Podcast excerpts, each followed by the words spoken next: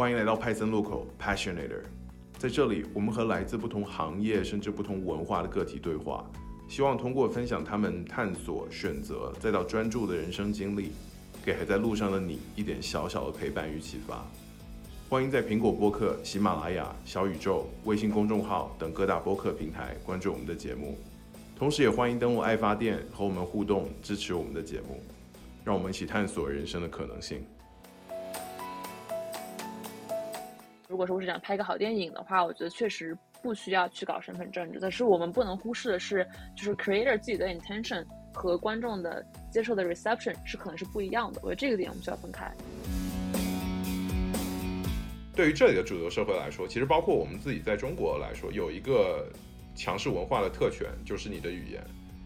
他们对花木兰说英文这件事没有太多的敏感，是因为他们觉得这是应该的。他的强势文化是。Everyone speaks English is normal。这个其实 aliens speak English, so you know。我现在的现在的心态就是尝试在不同的文化里面找到美感，呃，不要太过强调要 belong to something。嗯，如果非要说有一个家的话，那就是我父母在的地方。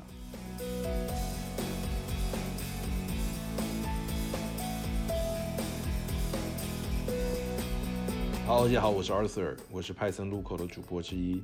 本期节目我们邀请了另外一位主播曾哥，以及我们的一位嘉宾，他叫闫妮，他目前是斯坦福大学东亚研究的硕士研究生。本期节目我们聊一聊目前比较火的一部电影，叫《瞬息全宇宙》，或者也可以翻译为《妈的多重宇宙》。我们聊聊各自对这部电影的看法，以及亚洲女性在好莱坞电影中的形象。接着，我们也回顾了过去几年当中以亚裔为主要故事人物的好莱坞电影，包括《青春变形记》（Turning Red）、《上汽》、《摘金奇缘》（Crazy Rich Asian） 以及刘亦菲和李连杰主演的《木兰》。之后，我们也回顾了自己作为北美华人群体的一部分对于归属感的定义，以及归属感的定义如何随着时间和我们的经历而改变。最后，我也想预告一下，在下一期周末我们会加更一期节目，就是我和嘉宾闫妮的对话。我们聊一聊在日本、美国和新加坡的公共艺术博物馆如何塑造国族认同，以及他们和身份政治的关系。欢迎来到派森路口。Hello，大家好，我是 Arthur 啊，我是派森路口的主播之一。大家好，我是森哥，我是派森路口的主持人之二。这期节目很高兴请了我们在北美的一位朋友，他叫闫妮。然后其实我们这期主要想聊三个话题吧，一个是最近可能很多播客都聊过的瞬息全宇宙，或者叫妈的多重宇宙。还有一个希望聊一聊，就是这个电影和我们这位嘉宾他所做的研究的重叠的地方和相似的地方。最后，两位主播和嘉宾都聊聊关于归属感这个问题，因为这个议题，我觉得其实跟电影本身展现的这么一个几个维度，其实也相关。我们先让这个我们的嘉宾闫妮做一个自我介绍。嗯，好，非常高兴能够。被 other 邀请来这个节目，我叫燕妮，我是现在东亚研究 masters 第一年在斯坦福读，然后我之前是在 Wellesley College 一个文理学院读的艺术史和东亚研究，然后本科的时候比较 focus 在就是艺术史和策展上面，然后大三大四开始往 political sociology 和社会学方面开始靠一靠，然后现在在斯坦福做的研究也是比较偏社会学。很开心能够聊这个电影吧，我觉得还有挺多争议，还有很多内容在里面可以聊，然后也很期待跟大家聊一下，就是关于身份认同和归属感。我相信会对这个电影感兴趣的，可能很多朋友已经看过了。那我们三个可以都自己说一下，觉得这个电影大概在讲什么？就是这是我第一次看一部电影，就看到大概三分之二的时候，我想走，我感觉很有一点荒诞的感觉，有点看不懂。这部电影我最初被它吸引，是因为说一个是杨紫琼，第二个是至少从这个预告来说，是以一个很普通人的视角去参与到这个所谓多重宇宙这么一个话题里。当然，在还没有看那个 Doctor Strange 之前，我看到这部，我觉得我以为是一个很有意思的科幻的电影。呃，当然它是一个科幻电影，但是呃，当然可能它主旨表现出来并不是科幻。所以其实主要我的理解是，它其实是一个。展现一个亚裔移民家庭以这个杨紫琼这位中年华裔女性为视角。去看她在她的家庭里所在的位置，以及比如说她的丈夫，她的应该是公公嘛，对吧？还有就是她的女儿，在这个过程当中，然后加入了这么一个多多重宇宙的概念，这个之间产生了一些这个故事情节。我不知道你们两位就是怎么怎么理解这部电影最开始的时候。你们两位都是文科背景的，right？然后呢，我自己是。理科背景的，然后我现在在 Facebook 做也是技术相关的东西，就是纯工科或者是理科背景的人，所以可能视角会不太一样。当然也表示我对这个电影分析什么的不专业，我只能说我自己的看法，然后我为什么喜欢它。You know, prefix with that，嗯，当时看这部电影是我女朋友推荐的，然后呢，我并没有任何的 expectation，她说让我看一下，然后我就看了，然后我觉得啊，这可能是我十年来最喜欢的电影。如果非要说一个线索的话，我觉得就是这个世界有很多很多种可能性，有很多种可操蛋的可能性。唯一把你这所有的操蛋可能性 solidify，然后成为了你现在的现实，就是亲情，就是爱本身。当然，这个本身很俗套啊，就这个没有什么呃新颖的地方。但是呢，我很喜欢它的原因是因为，第一是它的视觉呈现啊非常有新意。然后呢，它虽然天马行空，虽然看似很荒谬，但是最后可以把这个线拉回亲情这个主旨。相当于 get 到我的点了吧？我就特别喜欢这种打亲情牌的电影，然后呢又比较天马行空，又很有创意，又看起来比较小众，所以就是刚好戳中我的点了。电影嘛，大家有人喜欢，有人不喜欢，我觉得没有什么对错。当然，我只能说这是我为什么非常喜欢的原因。之后刚好有看到 Doctor Strange，我觉得啊这部电影简直简直完全吊打 Doctor Strange，就不管从线索逻辑，或者说它的这个表现手法，甚至是最后的主题升华吧。啊，包括那个彻底惊艳到我的是那个石头对话那地方啊，这个装逼范儿是我喜欢的，呃，所以 也说的比较杂，当然就是就是对，这是我的理解吧。嗯，我其实之前也是没有什么 expectation，就我当时去的时候也是被朋友拉去的，我之前甚至没有看过 trailer，我只是见过这张海报，然后进电影院，我也不知道它是个什么，我也不知道它是关于多重宇宙，没有任何的期待吧。然后我的第一反应是很不适。电影开始的前半个小时让我真的非常非常不适，可能因为我个人比较不喜欢这种嘈杂，加上很 high stress，因为他又在那个税务局，然后又有各种各样的发生，会让我觉得非常的 high stress，然后我自己会感受到那种 high stress，所以我当时整个人是生理上的不适，就这种感觉会持续了蛮久的，然后。再说视觉呈现上，我觉得这个非常个人嘛。像曾刚刚也说，每个人有喜欢的电影 type。我个人喜欢的 type 是那种《银翼杀手2049》的那样子感觉，所以就是这个就是相反的。就所以对我来说，这个审美上也不是特别我的 type。但是吧，我觉得他的表演手法非常有张力，各个场景混的还挺好的。然后亲情这个主线，我觉得有一些些俗套的原因是。大家对于亚洲母亲的 stereotype 就是家庭，就是他们会很期待望子成龙啊，为家庭奉献啊。这部电影又加强了家庭的这个 stereotype，就是女性和家庭这个概念。我我不想看到所有的亚洲妈妈都是必须要回归家庭这个感觉吧。这个是我对这个电影最大的不是特别认同的点，因为我觉得。杨紫琼既然说了，这是一个对中年亚洲女子的演员的一个很好的机会，包括对中年女性的一个很好的表现。那我觉得又是家庭，会不会有一些太 reinforce 这个 stereotype？两个，其实我想，过一个是说这个就是中年女性回归家庭这么一个情节。从曾哥的角度，这是一个最终是一个亲情战胜一切的。刚刚闫妮说的是，如果这个表现的形象是中年亚洲女性只能回归家庭，它可能是另外一种 stereotype。我想问的是，它如果是 stereotype 的原因，是因为放在好莱坞或者英语电影语境下，我们并没有看到其他亚裔女性的多样性，还是其他的原因让你觉得这个是一个 stereotype？嗯，我觉得确实是英语语境下吧，因为主要是好莱坞语境下。因为如果你说你在亚洲的话，那所有电影都是亚洲人演的，它也不存在这个亚洲人 stereotype。我觉得是原因就是在美国、北美或者西方这个话语体系里面，亚洲人算是一个 model minority 这个概念。然后再加上我觉得我从小到大的感受到 stereotype，like 父母非常的自我奉献精神，尤其是母亲嘛，很多母亲会为了。孩子去放弃工作什么，在在这边，我觉得这个点有一种被加强的概念。觉得就是好莱坞电影里面，它代表的所谓的亚裔都是要么是二代，要么是三代移民，就很少有看到一代或一点五代或者是怎么样，他都是 Asian American，他没有比如说 New Immigrant 这种概念。然后，然后对于 Asian American，比如说二代的话，我们最常的 stereotype 就是开洗衣房，对吧？开干洗店，或者就是开这种小作坊。我觉得他这个非常的 reinforce 这个 stereotype。我觉得这是个很好的点。呃，我也在想，就为什么完全没有被 offended 到？我想问两个问题。就第一个是，如果我们把这个 cast 全部换成白人、非亚裔，那你觉得这个电影更让你 enjoyable 吗？第二个问题是，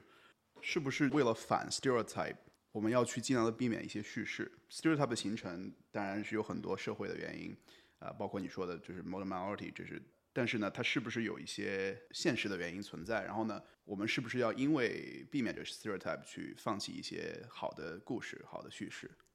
我想的是，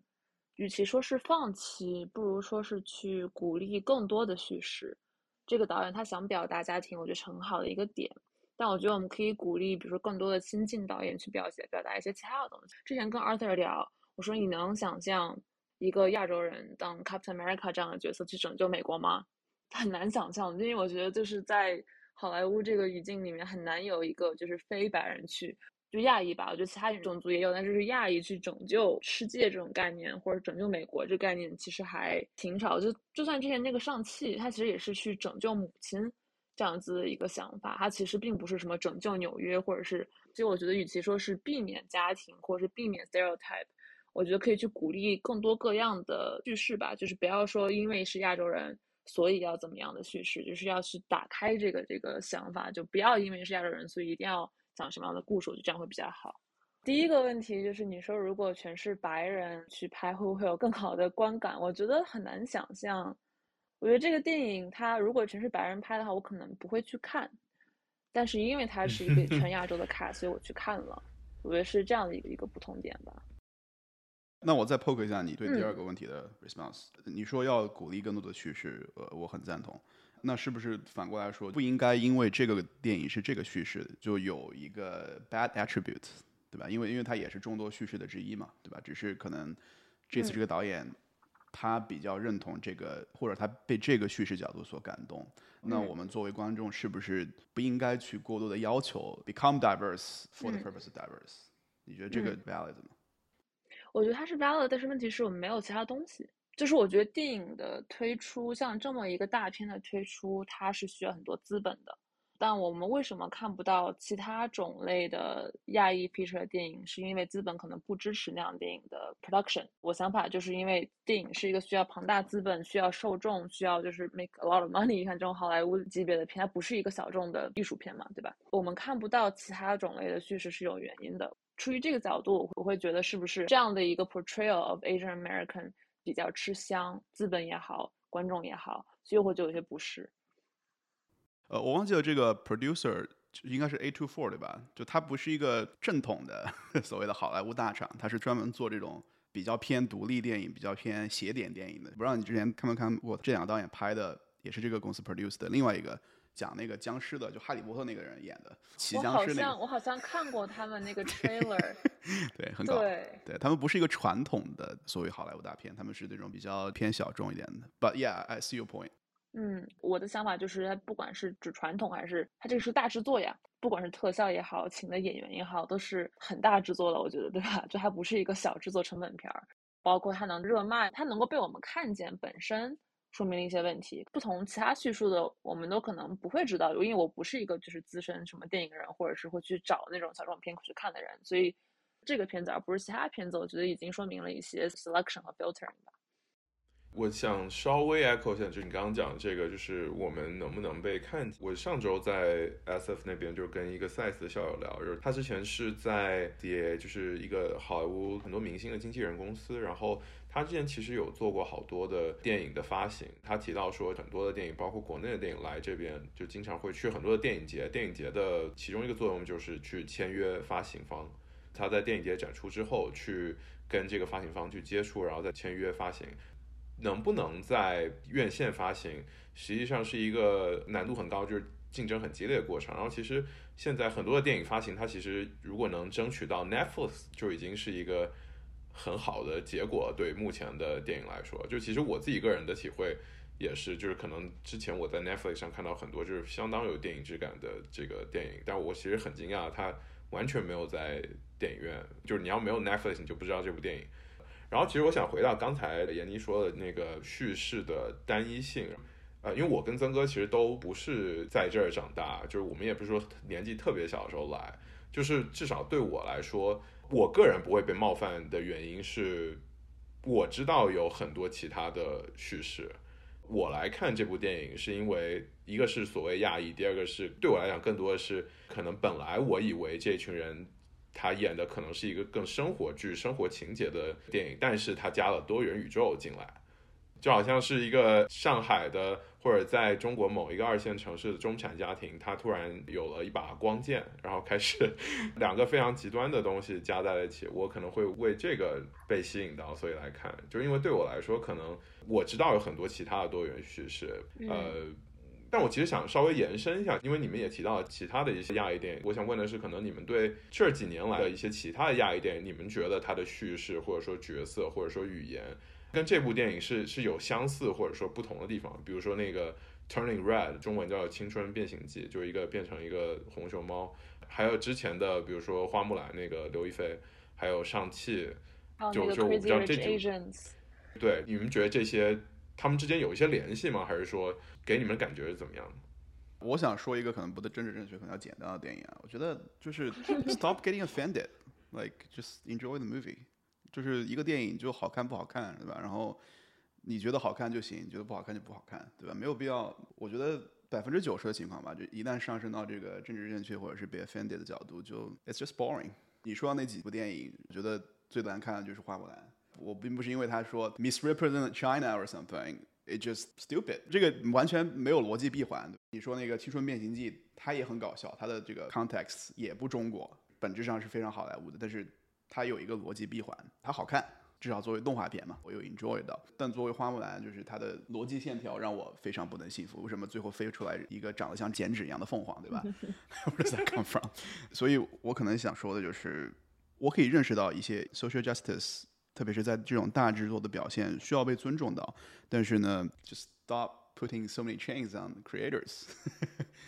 我 get 到你的点，我觉得很多人的点其实都是跟你很像的，就是为什么大家要 get offended，或者为什么大家要搞这个身份政治，就是为什么不能就 enjoy movie for what it is。关于这个电影，我个人没有 get offended，因为我不是二代移民。但是我只是觉得他表达的东西，我觉得可以，我觉得是这样子，就是本身电影这个东西它有很大的宣传性，很大的传播性。它如果是一个大制作、高票房、能够 reach 很多人的电影，它是是有一个传播性、一个潜移默化的这个功能在里面的。所以就是说，它表达的核心价值，或者它表达的一些 underlying 的一些一些 values，我觉得是很有影响力的。就是好莱坞或者是大的电影制作，creator 虽然是 artist，但是电影本身的公共性 also make them 会有一些公共性的一些责任吧。就比如说我们会说为什么要给电影评级，因为我们对未成年人、对小孩子有责任这样的概念。所以我觉得看那 creator 本身的想法吧。如果他的想法是，那我要宣传 Asian American 的这个 value，that's their purpose。但如果说我是想拍个好电影的话，我觉得确实。不需要去搞身份政治，但是我们不能忽视的是，就是 creator 自己的 intention 和观众的接受的 reception 是可能是不一样的。我觉得这个点我们需要分开。如果我们把这个推到一个更极致的 situation，那假设就现在这个电影有一些不好的，或者是 socially unjust，或者是不 diverse 的地方，那那我在想，是不是应该让它表达出来，然后呢，让我们去 ridicule 它？说花木兰，我其实宁愿他放出来，我宁愿好莱坞花这么多钱去拍，宁愿让很多中国人觉得他很搞笑，觉得很 stupid，然后呢，我们才能把这个 signal 给到好莱坞。This is not Chinese, right? If you're trying to film a Chinese movie, that's not what we want. That's not um, how we think of ourselves. That's not how we treat our culture. 所以就是是不是就算它是一个不好的东西，或者是有有失偏颇的东西，也让它表达出来，然后更好的让这个社会进步的方式，其实就是 ridicule 它。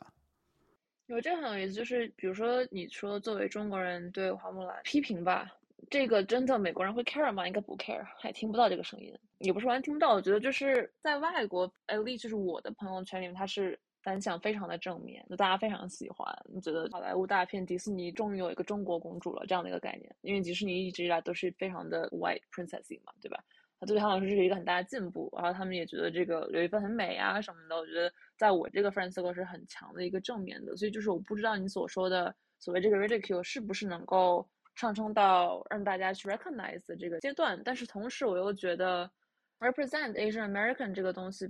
它其实看的人不只有 Asian American，他看的还有就是各种各样的人。我觉得这个问题其实很像，就是说我们为什么需要平权，什么需要女权，为什么需要。就是 minority rights 这种东西是一个概念，就是你要让不了解他的人去了解他。但如果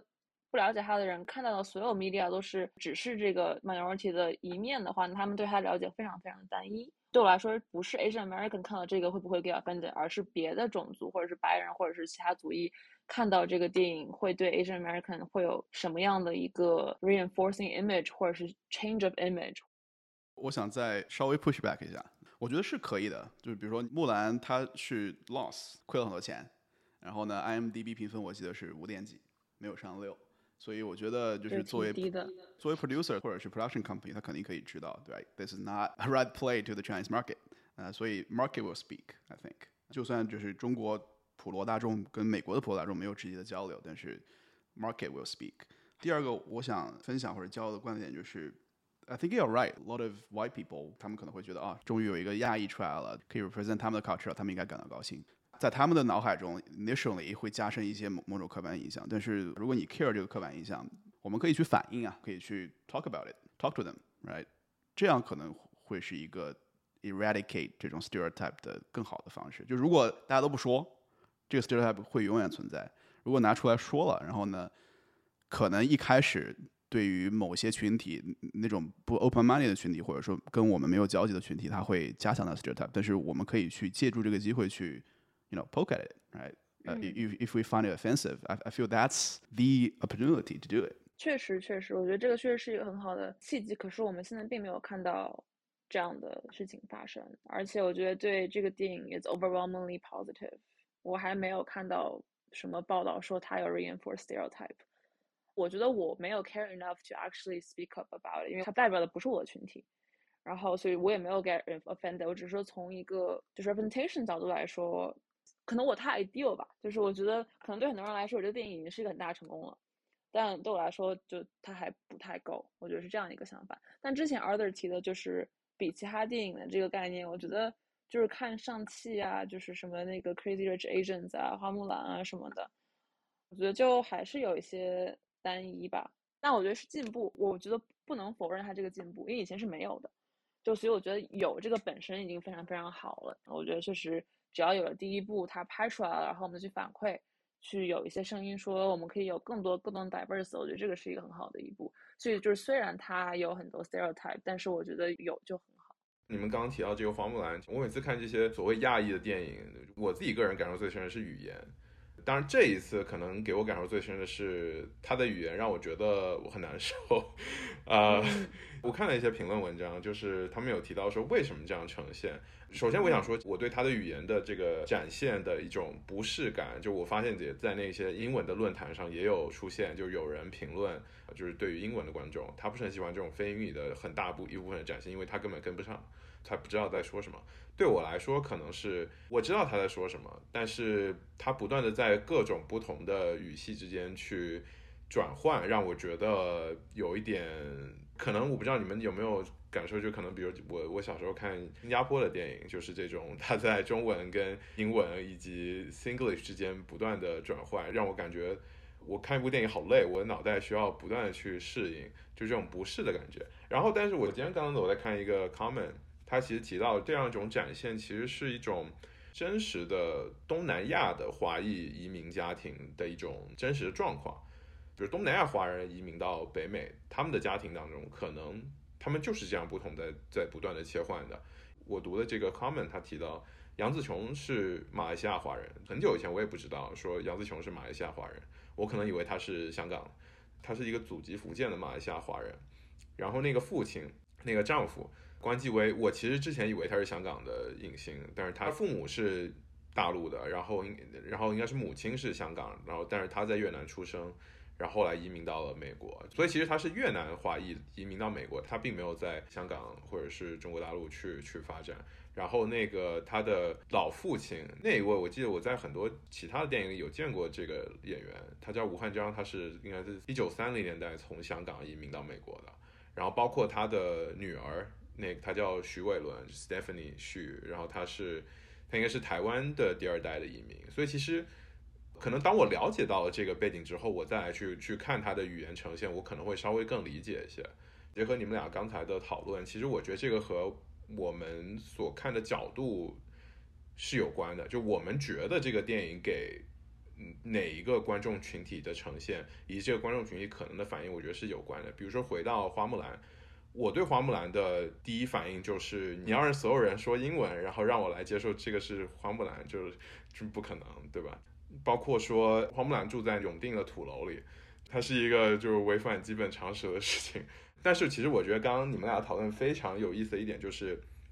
曾哥你刚刚说的这些，我觉得对于中国观众是非常明明显的。好的电影，包括花木兰，他在推广的时候，他一定是考虑中国市场的，所以他一定会把这个东西考虑进去。其实我觉得到了上汽的时候，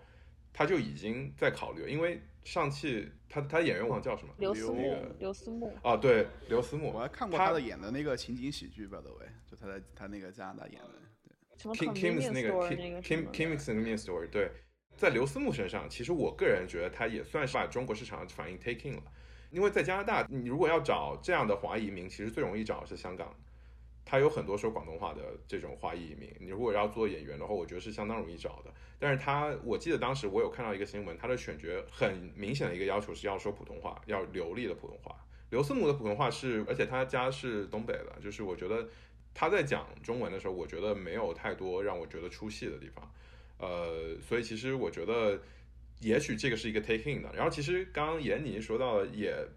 我我周围也有很多，就是我看网上的评论，或者说主流社会这边的观点是，他觉得这就相当好，他把花木兰真人化，而且对他们来讲是一个 diversity 的提升。但我觉得这个里面很有很有意思的一点，也是从我刚就是读到那篇文章来，就是。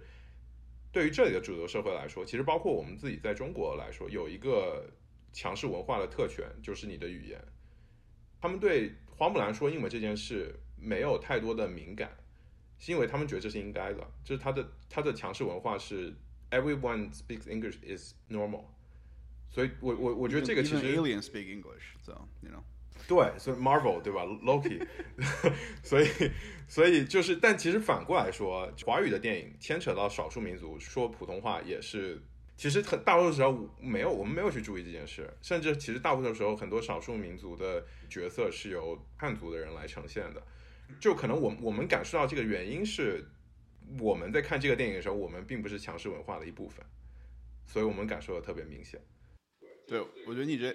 一个说的特别好，你这个切换点切换特别好。但是我我我这个有一个很有意思的点啊，我觉得，嗯，你们觉得花木兰的动画片好看吗？没看过。啊，没看过。迪士尼那个。我我非常不喜欢迪士尼，所以就不怎么看。阿粉你看过吗？我小时候看过一就是一点点，但我并没有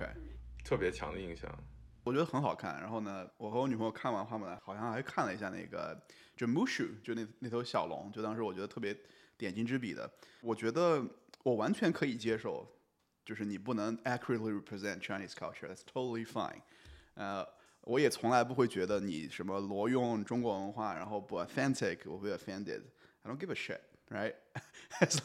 就只要它 logical，对吧？就它它那个动画片，我觉得为什么好看？因为它首先它是动画片，所以它本来就不在这个宇宙，对吧？然后呢，它呃，非常明显的用了很多很多夸张的手法去创造一个 lofty 但是 logical 的世界，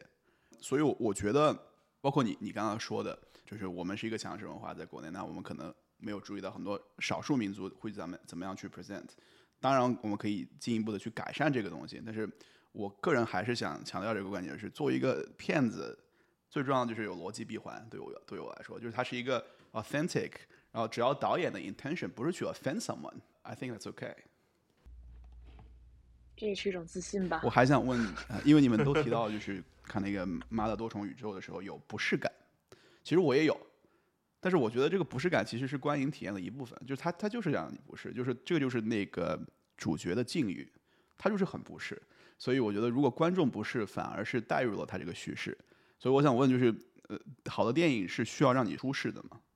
这倒不是，但是先回到之前 Arthur 提的那个语言的问题，我看的时候觉得非常自然，因为这其实是我们家也是这样，因为我弟弟是一个 CBC，就是他是加拿大出生的，他中文不是特别好，然后他跟我只说英语。但跟我爸妈就会英语加中文，就是混着说。当然我们家没有说广东话的，但是就是这个模式，包括我跟我的朋友们说话也是这样的模式，所以我看的时候非常自然。只是说广东话我不太不太懂，但我也没有觉得说很不自然。然后我也知道，我也我有朋友家人，妈妈是不是广东人，或者是爸爸是什么讲普通话的，他们家也也会英语普通话，然后广东话就是混着说。我觉得这还是挺现实。我我哎，我挺 appreciate 他们这么 characterize，因为。这是很现实的一个问题，很多二代移民英语没有好到，就是说可以是一个 like full American accent 那种 natural 的东西。然后很多家庭因为这个语言这个隔阂，他其实父母跟小孩的这个沟通其实是有问题的。包括我之前有有韩裔的朋友，就是他跟他妈妈其实完全不能沟通，他妈妈骂他都听不懂，就是这样一个概念。我觉得就是其实很真实，所以我很 appreciate 他去这么 characterize 这个语言，我觉得这个做的特别好。然后关于不适这个感觉，我觉得我非常非常 appreciate 让我不适的艺术品。电影确实是艺术，但是我想我想说的是，我觉得不是是个非常好的点，因为它让你去 think，它让你去思考为什么不是，它让你去思考就是这个艺术家想表达了什么。那我觉得不一样的是，坐在电影院里面我走不开，但是在看艺术品的时候我不是，我可以走。我觉得这个其实跟个人的状状态很相关吧。比如说我去艺术馆，我去美术馆，我去看看艺术品的话，我是带着。我是去看美术、去看艺术的这个心情去看的，所以我会去接受各种各样的新想法，不是或者是就是 push me on my thinking，或者是 whatever。但是看这个电影，我当时是一个周六下午，我是去放松的，当时一是一下就不是，我整个人就嗯，就是我我完全没有 expect 到我会感到这种感觉，我会有一些 taken off guard 那种感觉，所以我觉得其实跟我个人是不是。就是我个人的这个 context 上去很有很有关系的，但是我不是说不是是不好的事情，我觉得不是非常好。我先 echo 两点，一个是语言上的不适，就是我觉得其实我们今天讲的这几个，其实呃，可能如果能用一个 phrase 总结的话，就是我觉得其实 depends on who's your audience。就是我觉得很多的话题，我觉得完全取决于我们看的角度，或者说我们觉得他这个故事所呈现、所 target 的这个观众是谁。我觉得大部分时候我的角度还是以国内观众的角度来看。我觉得闫妮可能对这个移民的这这个角度，他能更理解一些。就包括从这个语言上，我看这个电影，包括其实我看《花木兰》或者说《Crazy Rich Asian》，我感受到不是，其实可能跟曾哥比较类似，就是可能我是从国内的观众角度去看的。我觉得说你要不全说英语，你要不全说中文。但是刚刚闫妮说的这个，我是理解的。就其实跟你看艺术品一样，就是如果今天我知道说他要体现一个东南亚华裔家庭，他他是为了呈现真实的状况来做很多种语言的切换，我觉得我是完全可以接受。因为我包括其实我去我比如 family friend 他家里，他的小孩很小的时候，他在家一般都说中文。再次，比如说五六年之后见他，他到了学校，再到大学，他就只说英文，或者说他大部分时候说英文，很少一部分跟你说中文。我可以理解这个转变的过程。如果我知道他是一个在移民的这个 context 下，我觉得我是完全可以理解的。包括你们刚刚提到这个母女的这么一个形象，就可能有的人说它是最就是 safest 最安全的这么一个话题。作为一个全亚裔或者少数族裔拍的电影，就是母女的这个纠结，或者说。拉扯这个矛盾是最安全的话题。我其实想问的是，你们觉得，假设我们跳出母女，有哪些其他的可能关于少数族裔或者亚裔的这么一些话题，他们就可能你觉得应该被展现，但是可能它并不是那么的安全或者说和谐，就是在在北美的这么一个语境下。就是你们觉得有哪些更需要被，比如说你刚刚说亚裔的 Captain America，你觉得类似这样的东西，它它触碰了什么？可能比比母女更不不是那么安全的这么一些边界呢？Overall，我的感觉是母女很 safe，因为它很 harmless，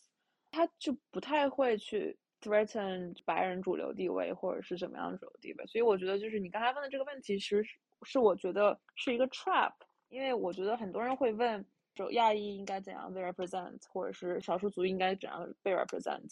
什么样的主题好，什么样的主题不好，我觉得这是一个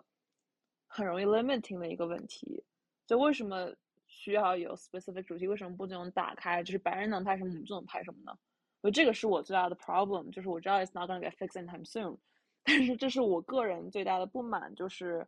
如果我们说母女是 safe 的话，我们如何去不 safe？如何去 create conflict？我们为什么要这么想呢？我想拍一个关于什么职业晋升，或者是关于职场的冲突，那为什么我不能去一个全亚裔的 cast，或者是为什么我的上司不可以是个亚洲人？我觉得这样很少见。我觉得亚亚洲女性。或亚洲男性或亚洲人在就是好莱坞这个话语体系下面的角色非常的被定格。当然上汽里面会有很多不同，但是上汽还是一个以家庭为主的东西。家庭我觉得是很多人会对亚洲人的 stereotype，包括亚洲人自己会对自己的 stereotype，就是我妈是 tiger mom 这样一个概念。我觉得是我很多 Asian American friends 之前会有人 follow 什么 subtle Asian，就是那个什么很很多年前 Facebook 上一个很很火的群叫什么 subtle Asian vibe，solo Asian feels，反正 whatever，那个里面不都是很多都是哎呀，我妈叫我回家吃饭，什么哎呀，我妈怎么怎么怎么着。其实很多很多亚洲人自己都开始自我 stereotype，了自己嘲笑自己什么 I'm not good at math，这种情况我觉得就很糟糕。对，所以我觉得问题应该不是说我们应该拍什么，而是为什么我们觉得我们应该拍什么。我觉得这个很有意思，我也在反思自己啊，就包括 Arthur 刚才你说的 comment，对我我我就不觉得自己是 Asian American，right？I'm Chinese。所以呢，我天生就有一个非常强的文化自信，我并不觉得我需要被这个好莱坞去 present，所以可能很多地方我就没有被，就根本没有 notice 到。但是这并不代表这些 concern 不 valid。但是刚才闫妮说那个观点，就是为什么会有这么多人去 seems like reinforce the stereotype？我可能有两个 points，就第一个，你怎么样去区别 stereotype 和真正的 tradition？I think there's a pretty strong tradition in Chinese culture to focus on family. 所以怎么去区别有一些故意的去 reinforce stereotype versus just pass on the tradition。 另外一个这个 point 的话，回到之前的观点就是怎么样去对抗这些 stereotype，或者说对抗一些你觉得不 just 的 stereotype。呃，是不是我们用更多的 freedom of speech 去 counter 会更高效一点？还是说我们应该去 raise concern？不包括回到电影，像我们对一部电影都有很多不同的观点，我也很赞同呃闫妮说的，就是应该让亚裔导演，呃亚裔的这些 cast 去 express 更多的 diversity in topics。那是不是代表我们需要去呃 mute 这些看似是 stereotype 的东西？还是说我们应该鼓励大家，如果你就算有 stereotype，但是你觉得是一个好的趋势，也去拍，然后大家都去拍，这样是不是更好的一个路径？嗯，我觉得第一个问题关于 stereotype tradition，确实就是对于 Asian Asian tradition family is really important。但是 that's all we see, that's all I see so far, and it frustrates me。就是西方的起源，let's say Christianity，那并不是所有的西方电影都是关于基督教的吧？就是我觉得这是个问题，就是它有 tradition 很，我觉得很好。就是我觉得 confusion order，我觉得它其实是有很好的真理在里面的。但是我觉得，就是如果那是我们看到的所有，那并不代表所有人的。就是我身边很多亚洲朋友，对他们来说，family 可能并不是最重要的。他们可能他们他们 care about career more than like their family。Some some of them care more about like their academics more than their like boyfriends or whatever。并不是所有的，就是女儿都会因为跟母亲的争吵而去质疑自己的本身，并不是所有的母亲都会为了女儿放弃一切。也有很多母女关系并不是这么的充满着 conflict，充满着非常深的仇恨，然后突然得到了化解这样的概念。我觉得这个本身就有一种 stereotype 在里面，就 family 本身是一个好的 tradition，但是它这个 stereotype 我指的是这个母女关系的刻画，它是一个 reality。很多我觉得很多家庭确实是在 going through this，就确实我觉得可以有很多其他选择，但是导演导演选择这个可能是应该有共鸣，但我觉得就是可能。对于很多人看了之后会觉得，again 就是 to non-Asians that they will think of Asian families like this，我觉得这个是让我觉得很 concerned 的。但是我觉得你第二个问题也回到了之前那个问题嘛，所以我我个人是觉得不要去不让别人拍某种课题或者或者某种题目，我觉得就是主要还是资本，就如果资本支持什么，我觉得什么都会就是会出来。我觉得我觉得我的概念可能会很偏这种，如果你有钱，你去投一部你喜欢的这样的概念。我没有说不能拍家庭或者不能拍，就是比我觉得比较 stereotype。那我觉得就是当越来越多亚洲人有钱了，或者就是越来越多有有资本的人愿意去投不同的东西，我们可能看到更有 diverse 的一些一些 topic 吧。嗯，还有我还想加一个观点，就是或许就是好莱坞，它不能 represent Asian，right？Like why don't we create Hollywood in in Thailand, in China, in all the Asian countries and let them 去讲自己的叙事，或许那样更 authentic，对吧？呃，或许这也是一个解法。已经有了嘛？我觉得就是各个地方的自己的这个影视体系，确实是讲的是自己主流。就是我觉得这 make sense，因为在美国，确实还是主人白人主导。可是问题就是，美国的亚洲人很多，但是比如说中国的美国人不多，是这个概念。就比如说 说在中国没有什么关于美国人的片子，Yeah，because 在中国的美国人也有很多。但是在美国，亚裔群体很多，就是移民啊、留学生啊等等等等，其实非常非常多。包括如果你算上就是所有的 Asian 吧，那包再包括非非白人，就是我今天看了一个数据说，好像是今年还是明年，就是美国已经要有不到百分之五十的白人了。这个概念就是说，它不能像比如说日本或者是韩国那样拍的电影里面只有日本人、韩国韩国人，对吧？可是因为我觉得这个 representation 是要要反映一下这个社会结构的。就我觉得，其实这里面长期的一个可能不是那么容易端平的一个点，在于说，不同的族群在同一个好莱坞电影里面，他要喜欢、希望看到的东西是不一样的，或者说会被冒犯的点也是不一样的。比如说，你说留学生，或者是从国内的角度来看，可能我们对怎么样。在这个比如说花木兰里去拍一些对中国历史或中国文化更准确表达，我们可能要求更高。但其实包括刚刚闫妮说的，就是我觉得其实，在北美可能有两个群体，一个是亚裔的，但是他在这儿长大了；还有一个是非亚裔。我觉得对于亚裔来说，可能往往他们对文化的准确性以及有多少中文的表达，我的理解是他们没有那么高的要求，因为他们对他们来说，英语是第一语言。一个全英文的花花木兰，他不会有那么容易的，他他他可能觉得这是一个，其实这就可能是一个呃完全很精准对对迪士尼那个动画片的一个复刻，但对于中国人来说，可能有一部分人看过迪士尼，一部分人没看过迪士尼，但他一看到刘亦菲，因为你请了刘亦菲，所以你你你你你请了巩俐、刘亦菲和这个这个李连杰。你你拍成一个真人的电影，可能他更希望是，那他觉得这是一个对历史的叙述，而不只是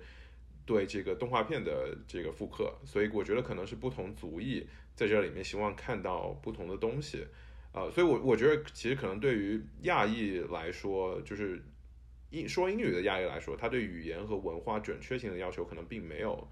那么高，所以可能他他和国内这个角度，我觉得是。呃，我我觉得是很不一样。然后其实我觉得闫妮刚刚讲到一个对我来讲有启发是，怎么去刻画亚裔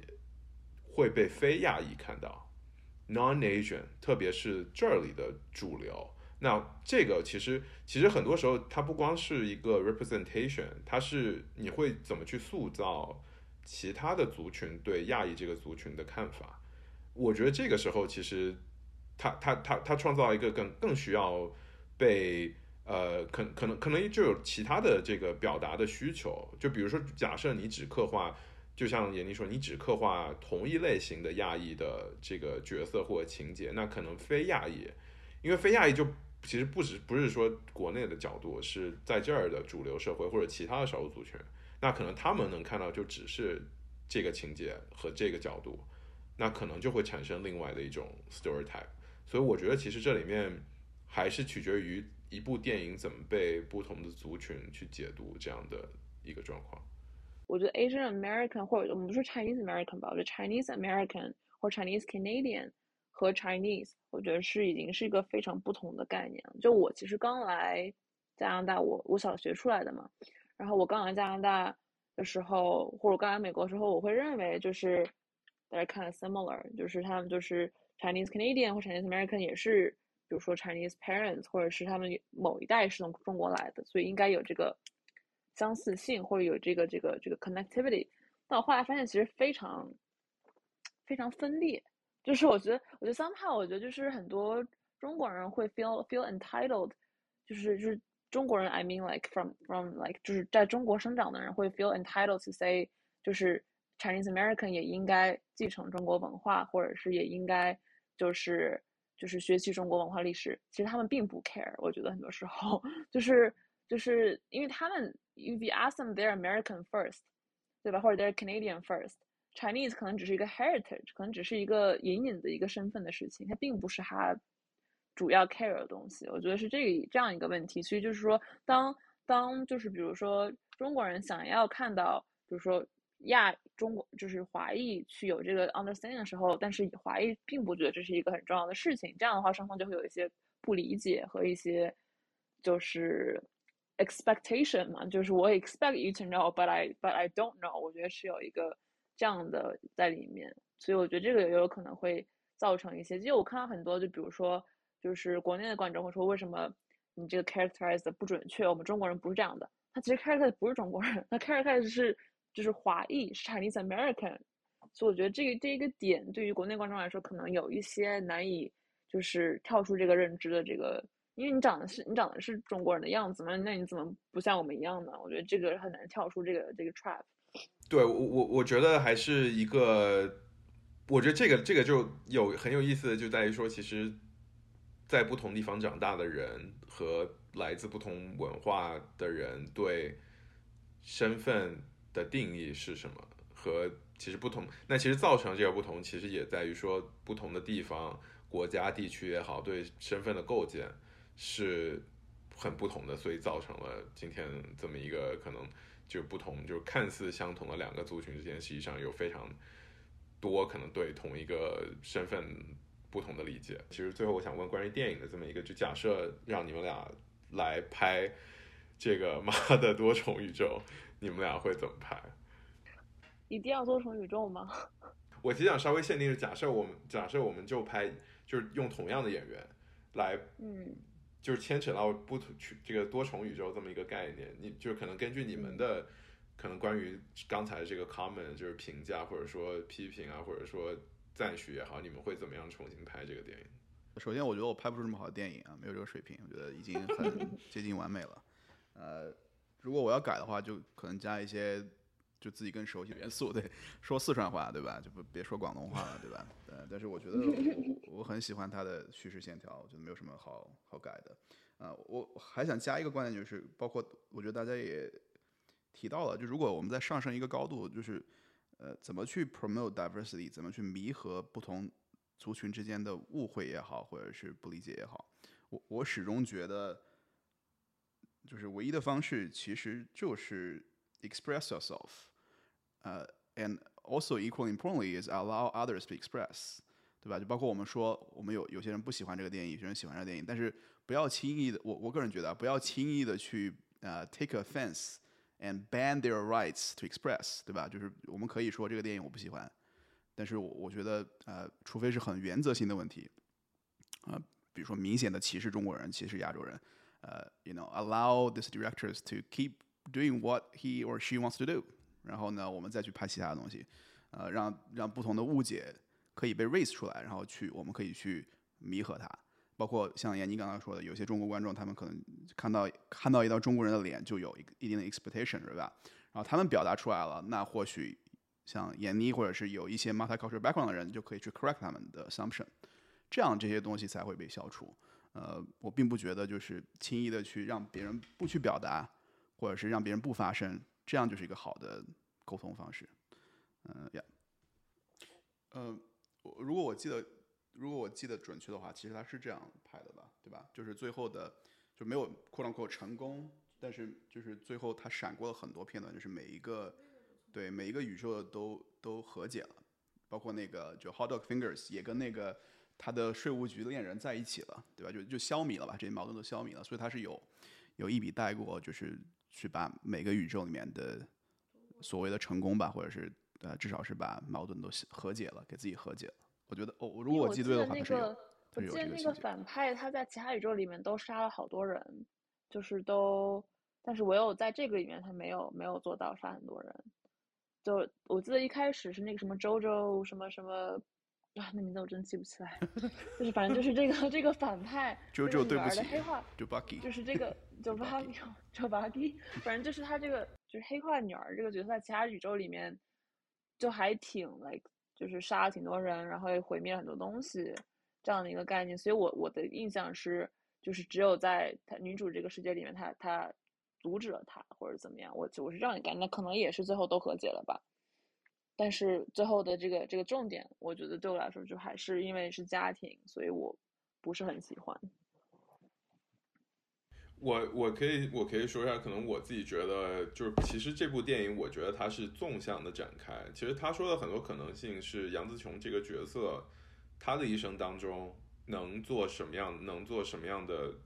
呃工作，然后可能有什么样的人生会怎么样的展开。如果我拍，其实我个人一直很想，因为其实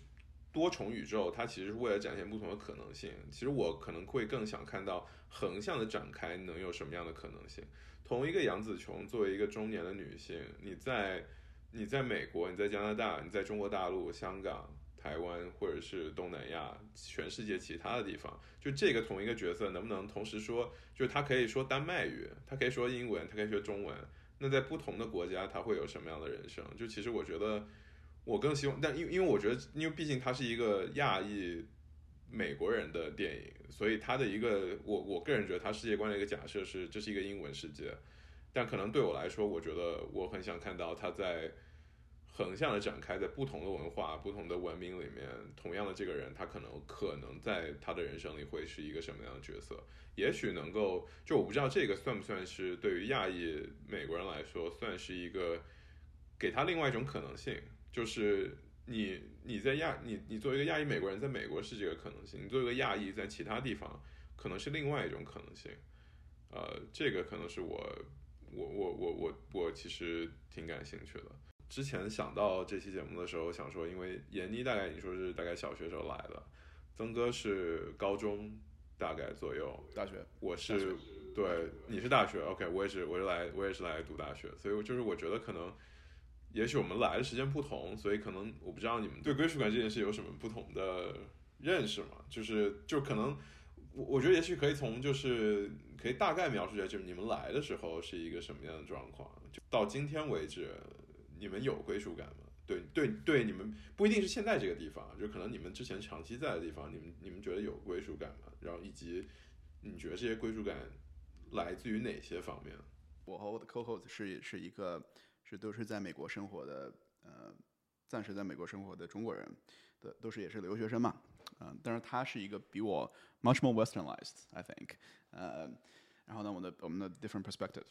但是很有意思，我们采访的是一个 在中国生活的美国人，然后我们跟他聊一聊了一期什么什么是归属感，什么是家，呃，最后我们比较赞同的其实就是心安之处是吾乡，而且这句话还是还是，当然他没有说中文，他说的英文，呃，呃，就是苏苏东坡那句诗嘛，心安之之处之处是吾乡，嗯，所以回答你的问题的话，我觉得。归属感是一个很奢侈的东西，对我来说，呃，因为因为从小生活的原因，就是包包括父母父亲的工作变动啊，然后经常搬家，啊，包括我这个上小学的时候跳过两级，然后呢也换过四五个学校，呃，所以就是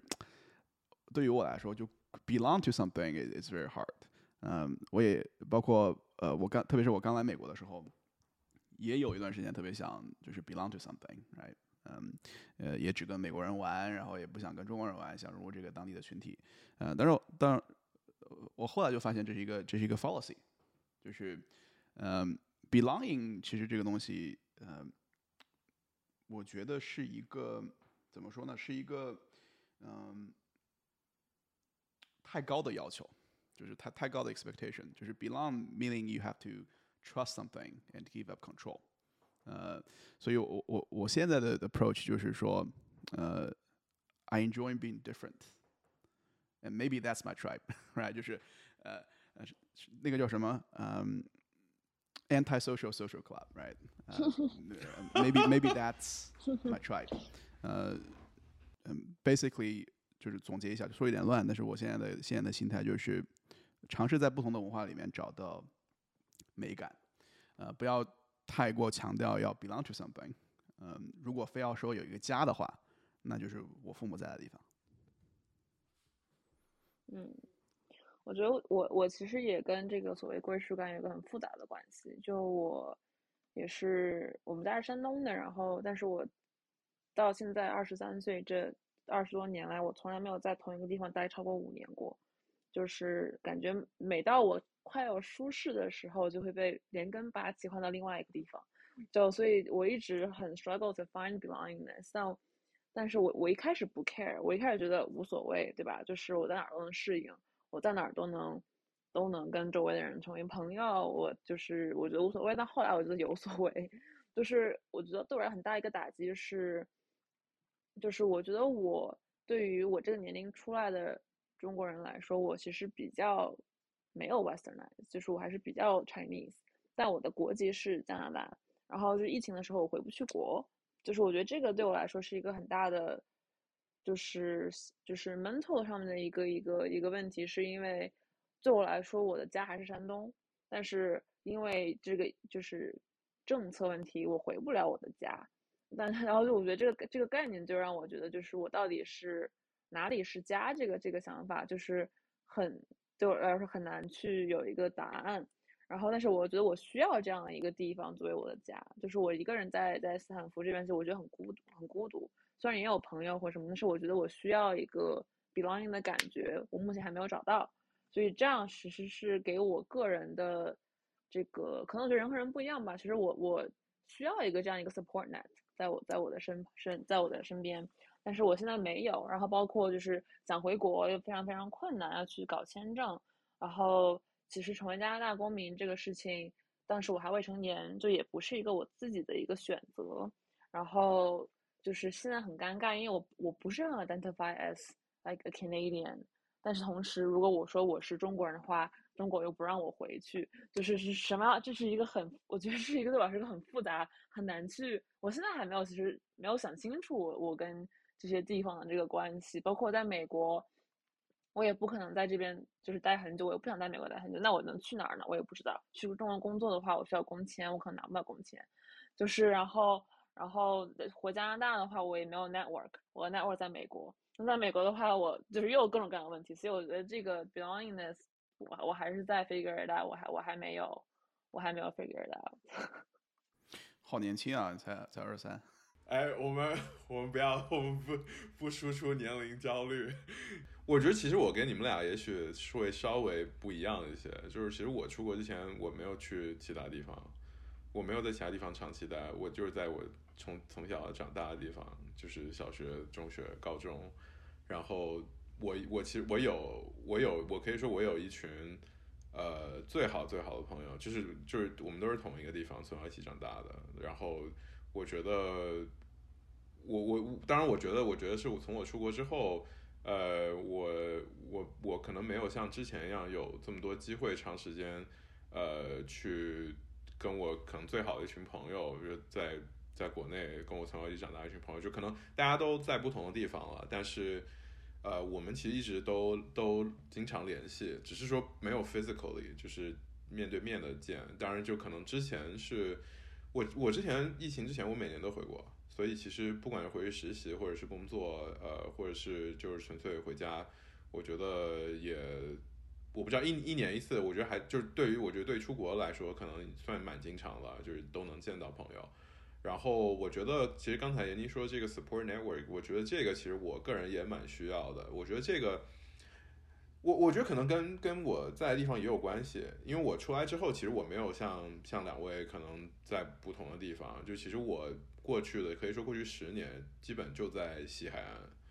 就是在加拿大的西海岸，所以所以嗯，我觉得那个其实算是我我有一种可能第二个家的感觉吧，就是我长期在那儿，它不是我的家，但是它是我我长期在的地方，而且有有家里的朋友，还有呃。同学，当然同学，我觉得可能跟你们两位经历可能会比较像，因为这种这种同学他跟国内的同学不一样，他是可能他每学期会换的，就每学期都会有不同的人，可能你们 你们你们一旦不选同一节课，这个人就是这辈子在你生命里他就消失了，他不会出现了，所以所以嗯，对我我同意，就是我觉我觉得需要一个一个 support network。呃，我个人觉得归属感对我来说，一个是 physically，我觉得是如果长期要在一个城市，不一定在同一个同一个 neighborhood，但是我觉得在长期同我在我在温哥华也搬过好多地方，我之前是一个学期搬一次，但是我觉得我相对会有归属感一些，因为总体来讲是在同一个地方。同时，我对我来讲，可能我很在意的是，呃，就是 intellectually 的。归属感，就是我觉得，如果你能找到一群和你的学术兴趣或者说职业兴趣，呃，就很相似的人，他们你们你们都对同一件事感兴趣，那我觉得这个我觉得会有归属感。呃，我觉得反而不一并不一定是呃文化上一定是可能大家都是都是国内来的，或者是都说中文，呃，当然那个一定会创造归属感。呃，但我觉得可能并不是最重要的，因为因为很难在同一个北美的城市找到同一群都说中文，同时还和你呃很有可能在呃学术或者是在职业发展上很有共鸣的这么一群人，我觉得是很难的。所以我觉得呃，可能更多是我希望说大家能对同样一件事感兴趣，我们可能有不同的角度来切入。去去去了解一些新的东西，我觉得这个可能对我来讲是，呃，最重要的。我觉得关于今天的电影，我觉得其实如果你们有推想推荐，不一定要是亚裔的电影，就是其他的也可以。你们觉得能，也许能够体现你们自己心中可能觉得稍微好一些，但也不一定是不需不一定需要是亚裔电影，也可以是其他任何你们觉得就是很有意思的东西。对，我觉得我先推一下那个《困在时间里的父亲》吧。我觉得那个对我来说是在我心目中，就是刻画亲情刻画的很真实的一部。就因为其实也是因为我本人不太看重亲情类的片，但那那部片非常非常戳我，因为我觉得他没有把亲情过于美化，他确实亲情里面就是有很多的现实的考量，有很多非常现实的东西，就是老人。和子女的这个关系，我觉得他没有把它 idealize，是一定会 reconcile，他可能并不能 reconcile，他可能并不能达到一个完美的结局，但是都有那种伤痛在里面，那个对我来说是一个非常非常好的亲情的刻画。我推荐一部我最喜欢的电影，但是它跟这个亲情或者是多重宇宙都没有什么半毛钱的关系，呃，叫叫叫这个男人来自地球，然后它是一个比较思辨的电影，然后呃，它的 setting 是。就它它的成本只有五万美元哈，然后呃非常有意思，就它只有一个场景，基本上呃整部片子就是然后就就几个人在聊天，但是它是一部科幻片，所以嗯然后非常的哲学思辨，我觉得嗯也有剧情的跌宕起伏，所以我推荐大家去看一看。我其实还想问一下闫妮，就是挺难得有，就是可能你在做你在斯坦福做东亚研究，就我不知道如果对这个方向感兴趣，你会推荐哪一些？就是 reading 啊，或者是 video 之类的，很有很好问题，因为感觉大家就是我们课上读的书，大家肯定读不下去，就是这个问题，就是我自己都读不下去。但是对我来说，对我的思考很重要的可能两个作品，一个是那个 Imagine Community。叫是 Benedict Anderson 的 Imagine Community，它不是一个档案研究的书，它是一个关于什么是 nation，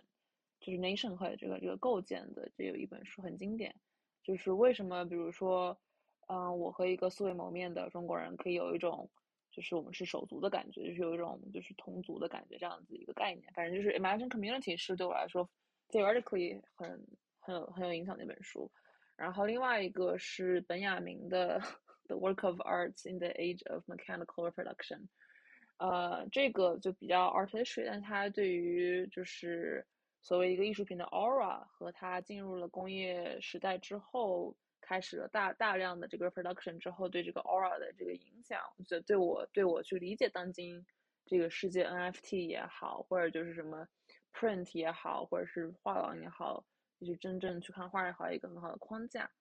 然后东亚研究方面的话，嗯，我最近在看周老师的书，因为我在跟周老师做研究。周老就是周雪光的那个《中国国家治理逻辑》，呃，我觉得是对了理解就是中国的 governance 是一个很好的一个入门。然后就我之前还读了一本，哎，这个名字我可以之后再补给你。那之前我读了一个，就是关于汉族的 construction，就是我们所认为汉族那么那么 natural 的一个东西，是一个非常 constructed 的东西。那个那本书我非常喜欢，那个我之后找找书名发给你，我现在记不起来了。呃，我可能就推荐一个，我昨天刚看到，但我觉得我我还没有看完，但我觉得它包含了一些可能关于目前，因为我最近可能关心更多的是。包括我自己之前在写写 paper，所以我觉得我关心比较多，就可能目前的 current event 吧，就是不管是俄罗斯或者是呃亚太，我觉得这本书可能包含了一些帮助我们理解目前可能经常提到几个概念的的书吧。就可能性的艺术是这个理想国出版的，呃，作者是刘瑜，一个清呃清华的一个政治学教授，他是哥伦比亚政治学的博士，然后。呃，可能性可能性的艺术，然后副标题应该叫比较比较政治。对，我觉得这个其实挺有挺有意思的。然后可能如果再听，就成前前一段，我觉得前一段看上一期的十三幺，就是那个嘉宾是谁我忘了哦，钟书和。对，我觉得那呃徐志远对话钟书和，我觉得那一期，因为我觉得其实十三幺。嗯他，我觉得他有他有节奏的，就是他他其实不会一下子把所有那些他都很有深度的人一下一一下子扔给你，我觉得那样可能对听众来讲压力很大。我觉得其实他每一期他他有一两期其实是没有什么深度的，但他他在试图找深度，但是我觉得每每一季可能都有这么一两期，我觉得比较 impressed 的，就是一个当然一个葛兆光，但我觉得钟书和这期我觉得。可能对于个人来说，他里聊到的东西，可能我觉得可能更更有一些共鸣吧。对，嗯，我也可以推荐一本书或者两本书，最近在看的。第一个是那个叫，就是这个名字巨长那新加坡人，新加坡印印度裔那个哥们儿，呃，就是 Has China Won，但是听起来就好像很吹捧中国，但是他。我觉得有很多很客观的分析，包括现在的一些一些建议吧。嗯，还有就是另外一本我推荐过很多次的，呃，叫嗯，就是 Vidalio 那本，嗯，Changing Changing World Order。然后如果不想读的话，在呃在在网上也有他的视频，那但是我非常推荐可以读完这本书。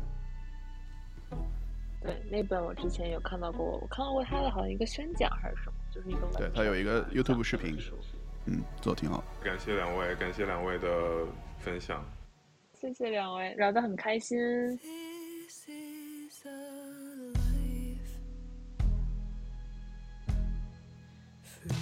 from destiny.